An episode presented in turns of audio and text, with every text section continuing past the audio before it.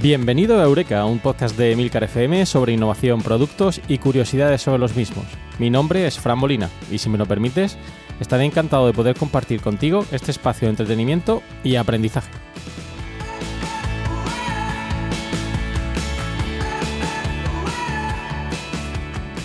En este podcast quincenal vamos a analizar el éxito y el fracaso en el mercado de productos innovadores.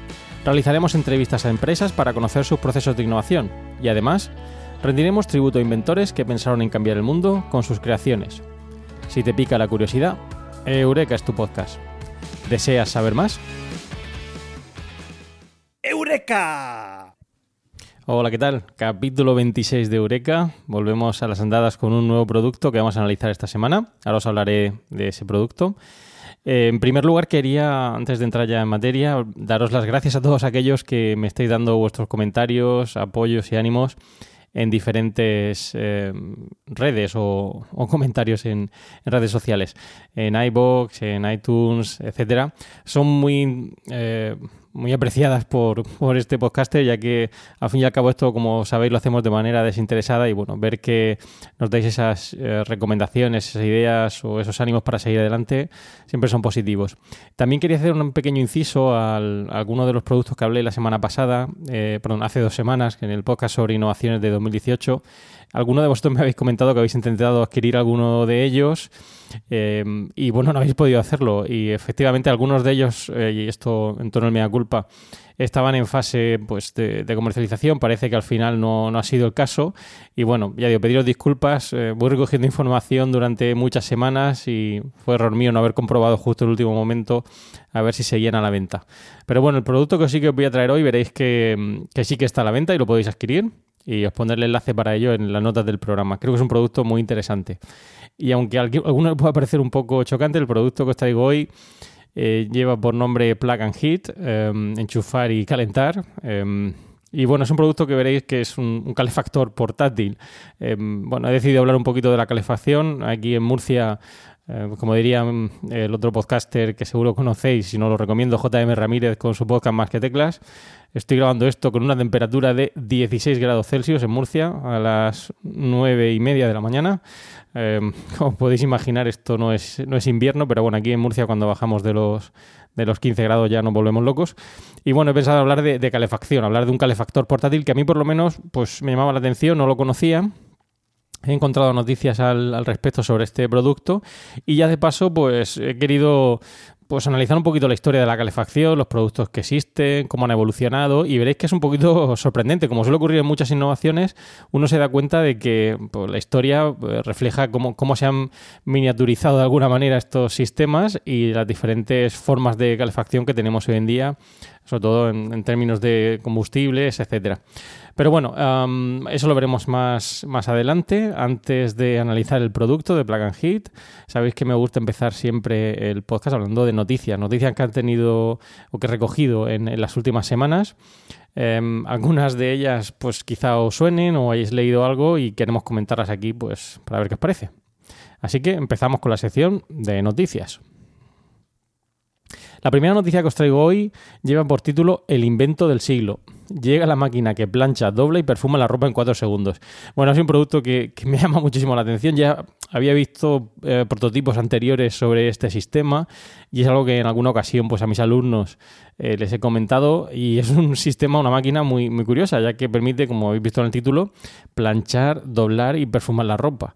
Obviamente esto es una de las tareas que a muchos pues no nos gusta realizar en casa eh, y bueno, si hay una máquina que lo haga por nosotros, pues eh, ideal. De hecho, algunos consideran que esto es una pérdida de tiempo, a otros quizá les relaje estar planchando o doblando la, ropa. Pero bueno, em, ya digo, es un sistema para, ahorrar tiempo en casa y evitar eh, tener que hacer esta tarea a veces tan indeseable por algunos, pero em, que bueno, que, nos permite ahorrar ese tiempo, como decía. Eh, al fin y al cabo no deja de ser un, un, electrodoméstico más, un sistema más de, en, casa, igual que pueda ser una lavadora, una secadora, aquellos que tengáis en casa, eh, porque ya veréis que las dimensiones no son, no son muy contenidas, en concreto tiene 1,25 metros de alto, por 60 de ancho, de ancho y 70 de profundidad. Es decir, que es eh, una cosa un sistema bastante grande, no, no cabe en cualquier sitio, pero supongo que acabarán eh, miniaturizándolo de alguna manera o tratarán de hacerlo. Em, y el precio, pues, eh, como podéis imaginar, no es, no es nada barato, son 820 euros.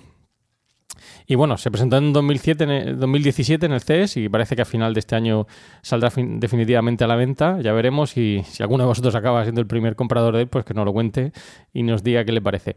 Pero bueno, eh, ya digo, depende de cómo valoréis eh, vuestro tiempo o esta actividad en casa, quizá os merezca la pena invertir esos casi 900 euros en este, en este producto. Eh, yo de momento me parece, como siempre, y hemos hablado aquí también de, productos en fase de introducción al mercado, no deja de ser un producto muy, muy innovador, que obviamente en esas primeras etapas pues, no va a ser, supongo que, muy demandado.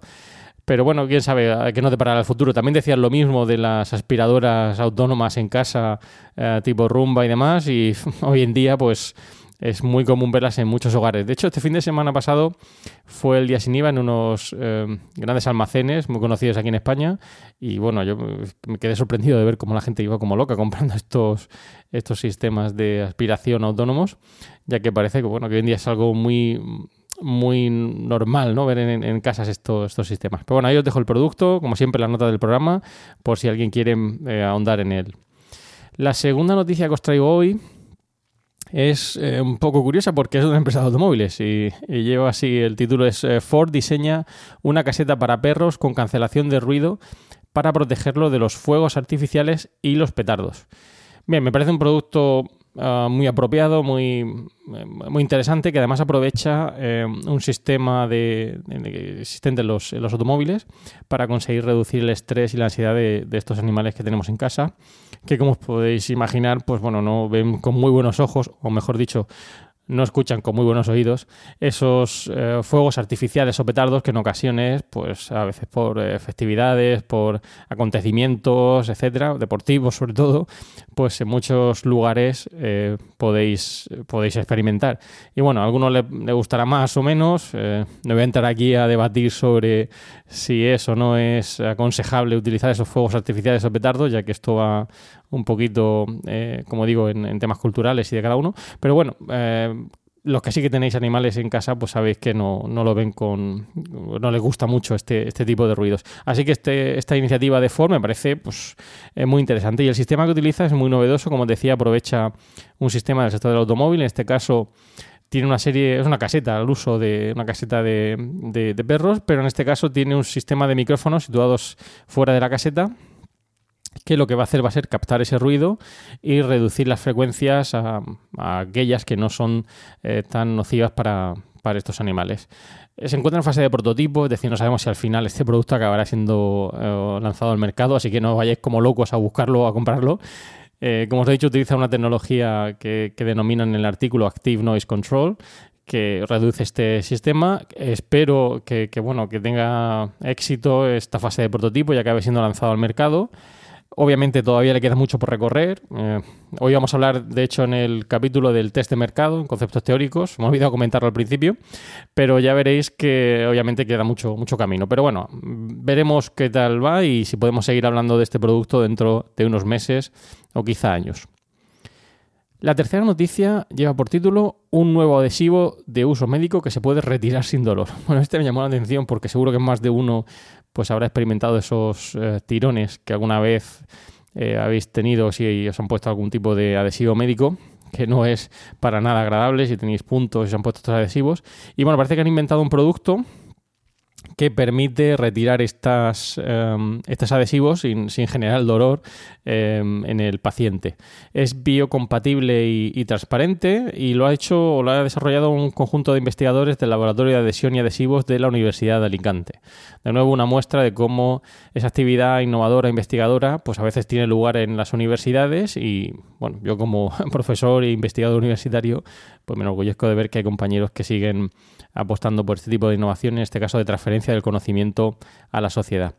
Es un sistema muy sencillo ya que se pega con una ligera presión, no requiere de aditivos extra y esto hace que sea un producto también muy interesante para el etiquetado de alimentos, eh, alimentos que tengamos que pegar algún tipo de información y que fácilmente puedan ser retirados sin que queden restos de estos adhesivos que en este caso, como hemos visto, pues no, requieren eh, este sistema de, adhesión. Así que, bueno, me parece em, interesante con esa doble vertiente de comercialización, tanto en el terreno de la medicina como en el sector de la alimentación. Eh, sabéis que esta semana también se han aprobado aquí en España algunos sistemas, algunas normativas para reducir eh, o para mm, conseguir que los productos sean más sanos, ya que muchos productos procesados que consumimos pues no llevan pues bueno, productos muy saludables. Así que bueno, todo este tipo de iniciativas, como digo, que además permiten esa doble vía de comercialización, pues eh, reciben mi apoyo y creo que o les deseo lo mejor en la comercialización del mismo. Y la cuarta noticia, la última, eh, eh, para alegrar o para recordar un poquito esta época navideña que, acabamos de terminar, lleva por título El salto tecnológico de las muñecas de Famosa.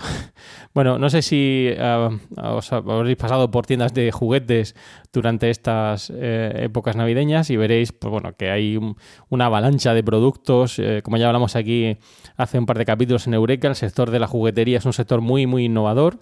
Este año parece que los más pequeños han estado como locos demandando una muñeca de famosa que lleva por nombre Belis que es un, bebé, un bebé interactivo que tiene una peculiaridad y es que bueno, tiene una cabeza muy grande y un cuerpo muy pequeñito.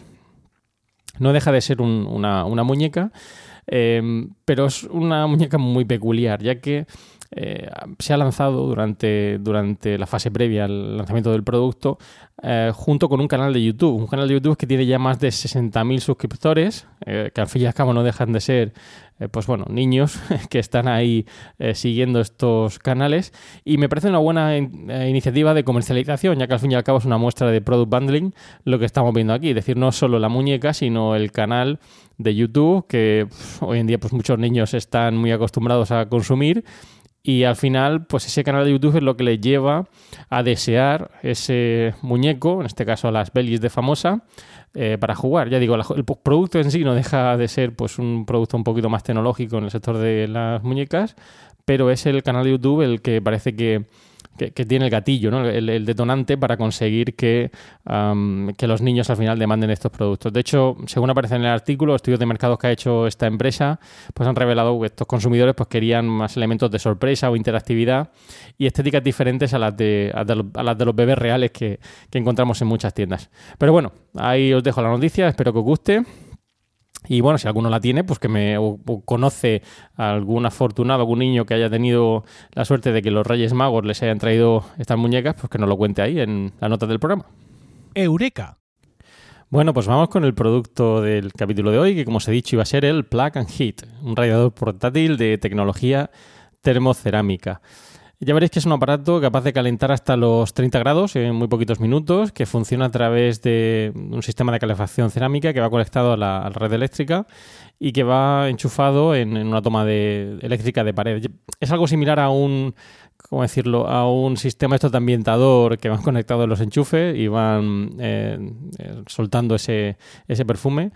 Bueno, la ventaja que tiene es que ya veréis que es pues eh, portátil, tiene un reducido tamaño, permite regular la temperatura y tiene ese sistema de termostato que es eh, muy interesante. Me ha parecido un producto mm, muy curioso porque al fin y al cabo a todos nos habrá pasado de entrar en una habitación y ver que bueno, eh, la temperatura no era la más idónea, sobre todo a lo mejor en un cuarto de baño o si tenéis niños pequeños, tener que bañarlos y ver que hace mucho frío, ¿no? Bueno, pues este, este sistema nos permite, de alguna manera, calentar ese ambiente mm, de manera muy rápida y además muy conveniente, solo, tenemos que enchufarlo a, la toma eléctrica. Esto me ha, traído a la, mente ese típico Logan que habréis visto en, sobre todo en invierno aquí en España, que dice algo así como que a nadie le gusta pasar frío, ¿no? Pues bueno, eh, al fin y al cabo no nos gusta a ninguno pasar frío, a todos nos interesa, pues bueno, tener una temperatura más o menos homogénea eh, y bueno, pues este sistema creo que es eh, interesante, un producto que además es, como veréis, muy asequible.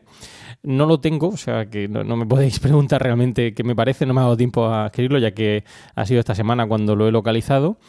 Pero bueno, no, descarto adquirirlo, ya que ya digo, aunque no voy a entrar en la eficiencia energética, probablemente no sea la más idónea, ya que bueno, puede que chupe mucho, mucha electricidad, pero bueno, me parece interesante. Así que es un producto que os recomiendo, permite, como os he dicho, pues eh, regular el caudal de aire, de aire caliente y calentar el, ambiente muy rápido. Pero esto, como os he dicho al principio del capítulo, además de ser un producto, ya digo, en, sí muy, muy, sencillo, ¿no? que no deja de ser un, calefactor portátil, me ha hecho pensar o, analizar esta historia de la calefacción, ¿no? ¿Cómo podríamos remontarnos? Y es muy curioso, ya que al fin y al cabo, aunque en sí no deja de ser una forma de, pues bueno, de, calentar una, sala. Em, hay muchísimos sistemas, como sabréis, bueno, en función de, cuál sería el, combustible, puede ser por combustible, por electricidad, un sistema híbrido, y luego pues hay sistemas de distribución del calor por agua, por aire o incluso una mezcla de ambos, ¿no? Pero bueno, es que si nos remontamos al, análisis de, la historia de la calefacción, podríamos ir mucho más atrás. Y veréis que la evolución de la misma, el, objetivo siempre ha sido miniaturizarla de alguna manera, ¿no? Hacerla portátil. Es por ello que creo que este sistema de plug and heat no deja de ser, pues bueno, ese, ese por decirlo de alguna manera, ese, ese punto, no punto y final, quizá punto y seguido, de lo que ha sido este sistema de calefacción, de conseguir hacerlo lo más pequeño y portátil posible. De hecho, si lo comparáramos con los eh, inicios de la calefacción, pues no dejaría de ser sorprendente. Eh, no voy a ir mucho, mucho más atrás porque no tendríamos tiempo suficiente en el capítulo de Eureka, pero bueno, hay indicios ya que nos eh, remontan al año 100, donde, bueno, algunos de los sistemas más antiguos de calefacción ya se instalaban en el Imperio Romano en el año, en este año 100, como decía, y básicamente utilizaban un, horno que calentaba un espacio bajo el suelo y luego conducía por unos conductos en las paredes este calor, en una forma bueno, alguna manera de, acomodar estas salas, eh, probablemente muy grandes, a una temperatura más idónea. Pero bueno, al fin y al cabo, un sistema de calefacción no es más que un aparato que, produce calor y lo emite para, calentar el ambiente. Eh, tendríamos que remontarnos al año 1617, donde, donde, aparece la primera obra completa sobre lo que serían estas estufas o sistemas de calefacción, que fue publicado por el alemán Franz Kessler, que describe estos principios de la calefacción usada en aquellos momentos en Alemania. Más tarde, en 1713, eh, el sistema de calefacción pues, pasa a ser más eh, común, por decirlo de alguna manera, en Francia y Holanda. Y podemos encontrar pues, chimeneas de salón que calientan eh, varias habitaciones. En 1716, el sueco Martin Trival instaló un sistema de calefacción por agua caliente para calentar un invernadero. Em, bueno, es un sistema eh, pues un poquito más avanzado que en este, en este, con este propósito pues, pretendía pues, calentar una, zona para, una zona para el cultivo de, alimentos. En 1777 el arquitecto Bonnenmain eh, consiguió calentar una granja, una granja avícola. Pero es, es en 1892 donde realmente encontramos a los precursores, o por decirlo de alguna manera, no precursores, sino a los... Em, a los referentes en el campo de la calefacción, cuando Rooks, Evelyn Bell Crompton y John Dowsing patentan en Londres un radiador eléctrico formado por una placa de hierro colado con una resistencia con esmalte para evitar su eh, deterioro. De hecho, es considerada la primera estufa eléctrica para uso doméstico eh, y al fin y al cabo, pues esta, esta estufa eléctrica pues, supuso la revolución o la evolución de ese sistema de calefacción eh, con combustibles sólidos. En 1906, Albert Mass en Estados Unidos inventa el nicrom, que es una aleación de níquel y cromo que podía volverse incandescente sin necesidad de, eh, esmalte. En 1912, Charles Reginald Bailey inventa un armazón de arcilla en el cual se enrollaba ese, ese alambre de, de nicrom y permitía pues, calentar una sala. Y bueno, esto obviamente seguiría evolucionando. Ya en 1937 pues empiezan a comercializarse en Estados eh, Unidos pequeños calentadores de aire. Y bueno, obviamente ya a partir de entonces todo ha ido hacia la miniaturización de estos sistemas de calefacción. Eh, en, en, nuestros hogares, principalmente eléctricos. Como decía, es en 1892 cuando estos dos inventores en Londres patentan el sistema de radiador eléctrico. Eh, bueno, hay muchos eh, tipos de estufa. Eh, obviamente habría que hacer consideraciones tanto del espacio que calientan, el, humo que puedan generar en el caso de aquellos que utilizan combustibles fósiles o los olores que generan. Pero bueno, hay varias clasificaciones. Están las estufas de alfarería que, utilizan pues, una carga de combustible y un sistema de entrada de regulación de aire. Em, el aire no va, no a entrar por, la habitación que se pretende calentar y en su lugar pues, se difunde por las paredes de la estufa. Las estufas de piedra del siglo XVII, eh, que era una cámara alimentada por carbono leña. Las estufas de cocina, que aparecen en 1735 eh, por el arquitecto francés François Cuvier. Em, em, hay modelos posteriores a estas estufas de cocina que obviamente ya permiten calentar cacerolas. Las estufas de gas que generan la calefacción mediante la combustión de gas. Em, pueden generar más calor que las eléctricas, pero obviamente producen una gran humedad en el lugar donde, donde se utilizan. Y es eh, James Sharp el que la patenta en el siglo XIX, como la primera estufa de gas de propano. Las estufas de Bellas, que utilizan un sistema de combustible 100% renovable que se fabrica a partir de residuos vegetales. Y, como hemos dicho antes, las estufas eléctricas que utilizan la electricidad para calentar. En este caso, pues la Plug and Heat es un ejemplo de ellas y como habéis visto, pues ha conseguido miniaturizar estos sistemas de calefacción hasta niveles que antes pues, podían ser eh, pues, bueno, eh, inasumibles o impensables. Hay estufas muy eh, reconocidas o, recogidas en, la literatura o en, los medios. Hay una que me ha llamado especialmente la atención, que es la estufa salamandra de en 1743, que fue inventada por Benjamin Franklin que permitía regular la combustión y, y, controlar el humo, y que tenía un recipiente en forma de caja fabricado en metal fundido y el combustible se añadía por una, por una ventana. Lo llamó, y esto es lo curioso, lo llamó salamandra ya que creía que, estos, eh, estos, eh, estos, animales podrían vivir en el fuego y, no quemarse. Bueno, es una estufa doméstica, de alguna manera, que permite calentar el, ambiente. Bueno, ya digo, un pequeño recorrido a lo que serían los sistemas de eh, calefacción y como habéis visto, sobre todo lo que más se aprecia es esa miniaturización de los sistemas de calefacción, que en este caso el, el Plug and Heat pues eh, nos lo permite. Os dejo ahí en la nota del programa un enlace por aquellos que queráis comprarlo y adquirirlo. Y, bueno, ya si lo tenéis o lo habéis eh, utilizado en casa, pues me ponéis ahí los comentarios del programa qué os ha parecido el producto y demás. yo no descarto hacerlo, pero bueno, como os he dicho aquí en Murcia, al principio del programa estábamos en 16 grados a 9 y media. Y bueno, la temperatura no deja de subir, así que no sé hasta qué punto esto puede ser un producto idóneo para comprar aquí en Murcia.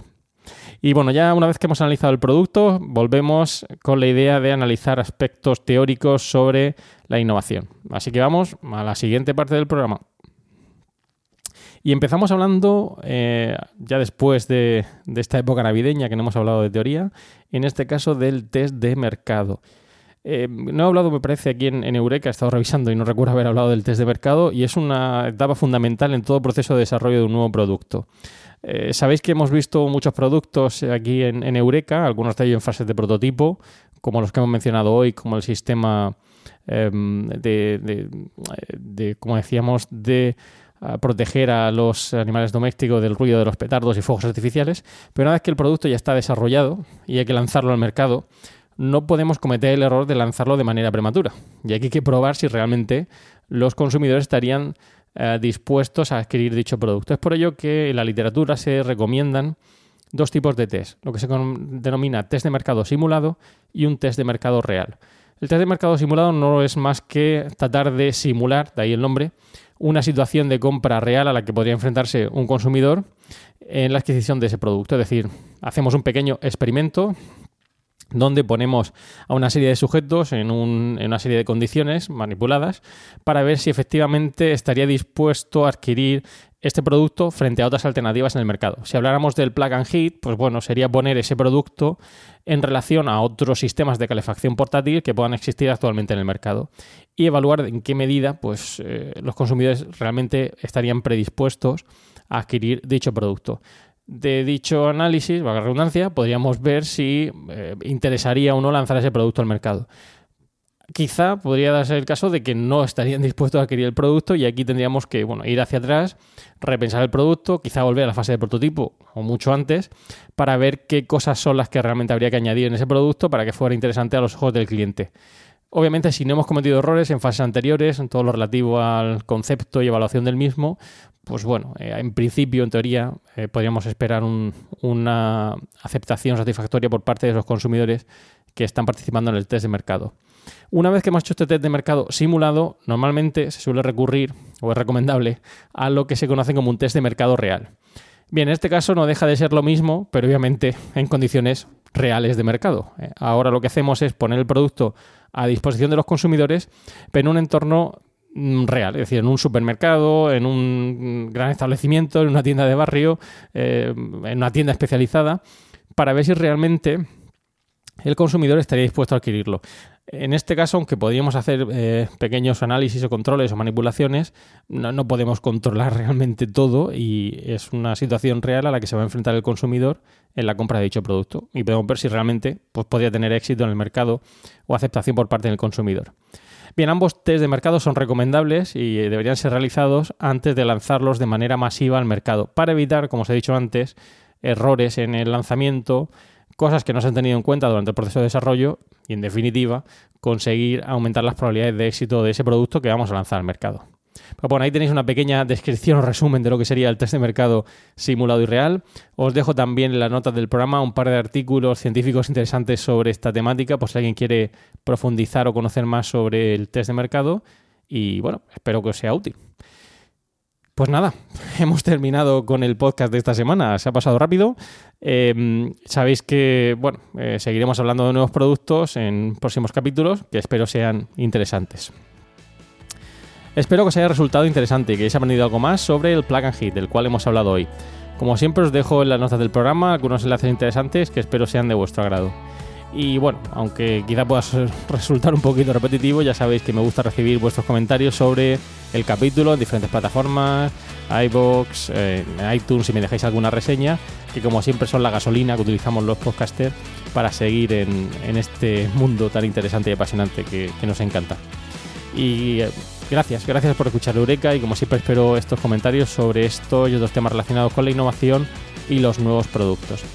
Ya sabes que puedes realizar tus comentarios o contactar conmigo en la dirección emilcar.fm barra eureka, por correo electrónico en eureka.fjmolina.com y en los otros medios de, de contacto que encontrarás en emilcar.fm. Y no olvides, no olvides escuchar el resto de podcast de Emilcar FM donde podréis aprender muchos temas interesantes y de actualidad. De hecho, esta semana he grabado con Carmela un nuevo capítulo de Cum Laude, sabéis que es el otro podcast en el que participo dentro de la red os animo a que lo escuchéis, aquellos que queráis saber un poquito más sobre la vida académica. Ya veréis que es un capítulo muy muy interesante donde Carmela y un servidor pues hemos tratado un tema que para los que estáis metidos o queréis entrar en el mundo académico os puede resultar muy útil. Bueno, pues nada, eh, ya sabéis, Cum Laude y cualquier otro podcast de la red de Milcar FM os puede llenar eh, o permitiros aprender sobre un tema interesante. Y para terminar, como siempre, ya sabéis, una frase célebre. En este caso es una frase anunciada por Leonardo da Vinci, que dice así, donde hay vida, hay calor. Donde hay calor vital, hay movimiento de humores. Muchas gracias y propicio días.